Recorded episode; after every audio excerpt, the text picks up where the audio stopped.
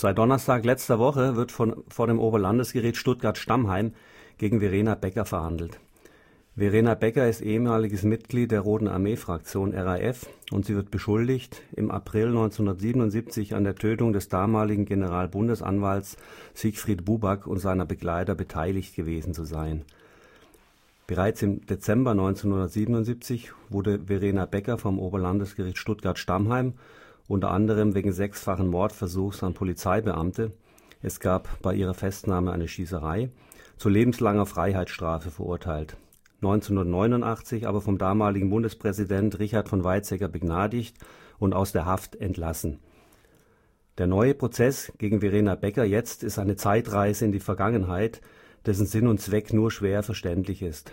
Stuttgart-Stammheim steht für Isolationshaft der damaligen RAF-Gefangenen, Kontaktsperre, Dauerbeleuchtung, Stille, weiße Folter.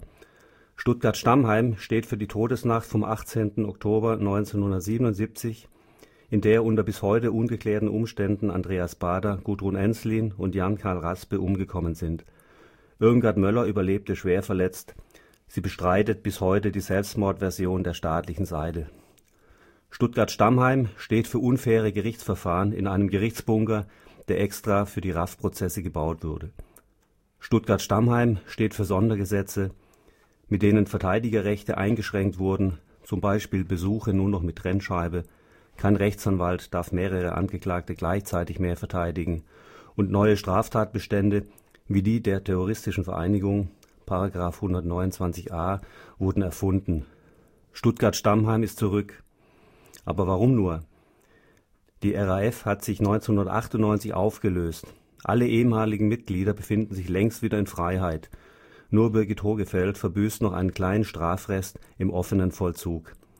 Pikant ist zudem dass Verena Becker bereits Anfang der 80er Jahre umfangreiche Aussagen über die RAF und den ihr vorgeworfenen Taten beim Bundesamt für Verfassungsschutz gemacht hat.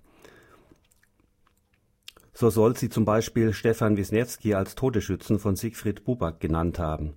Die Akten des Verfassungsschutzes sind aber bis heute unter Verschluss und es bleibt abzuwarten, ob sie im Laufe des Strafverfahrens endlich öffentlich erörtert werden der Sohn von Siegfried Buback dagegen hält Verena Becker für die Todesschützin von 1977.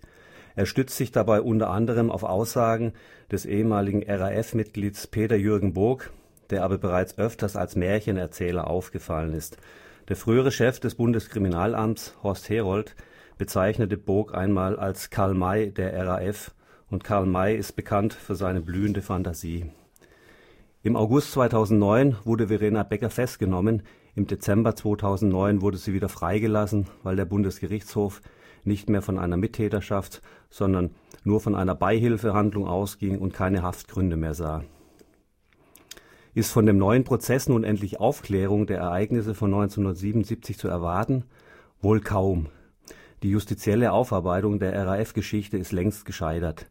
Wie in früheren Prozessen hat Verena Becker jetzt die Aussage verweigert eine Zusammenarbeit mit den Strafverfolgungsbehörden und der Justiz ist nach wie vor tabu. Es sollen DNA-Spuren von Verena Becker auf Bekennerschreiben gefunden worden sein. Gleichzeitig soll sie sich aber nach Geheimdienstinformationen damals zum Zeitpunkt des Anschlags zusammen mit Brigitte Monheit im Irak befunden haben. Der neue Strafprozess macht keinen so richtigen Sinn. Aufklärung ist nicht zu erwarten. Bis heute ist unbekannt, wer auf Siegfried Bucker und seine Begleiter geschossen hat, wer das Motorrad gefahren hat, wer an der Planung be beteiligt war. Verurteilt dafür wurden Christian Klar, Knut Volkerts und Brigitte Mohnhaut mit den Methoden des 129a. Es muss kein konkreter Tatbeitrag nachgewiesen werden. Die Mitgliedschaft in der RAF sollte ausreichen, über alles informiert gewesen und alles gut geheißen zu haben, was dann im Namen der RAF geschehen ist. Das war kein Täterstrafrecht mehr, das war Gesinnungsstrafrecht. Noch heute verweigert die Bundesregierung die Freigabe der vorhandenen Akten zu Forschungszwecken. Damals beteiligten Beamten wird nach wie vor verboten auszusagen. Die Geheimniskrämerei über die Diskussionen im sogenannten Großen Krisenstab, wo während der Schleierentführung auch so exotische Lösungen wie stündliche Erschießung von RAF-Gefangenen diskutiert worden sein sollen, oder die Information der Regierung über die Umstände der Todesnacht in Stammheim, Wie soll sich jemand unbemerkt selbst umbringen können, der rund um die Uhr überwacht wird? hält nach wie vor an und hält das Misstrauen an der Wahrheit der staatlichen Version der Geschichte aufrecht. Daran wird auch der neue Prozess nichts ändern. Im Gegenteil. Verena Becker wird wohl weiter schweigen, die staatliche Seite wird mauern.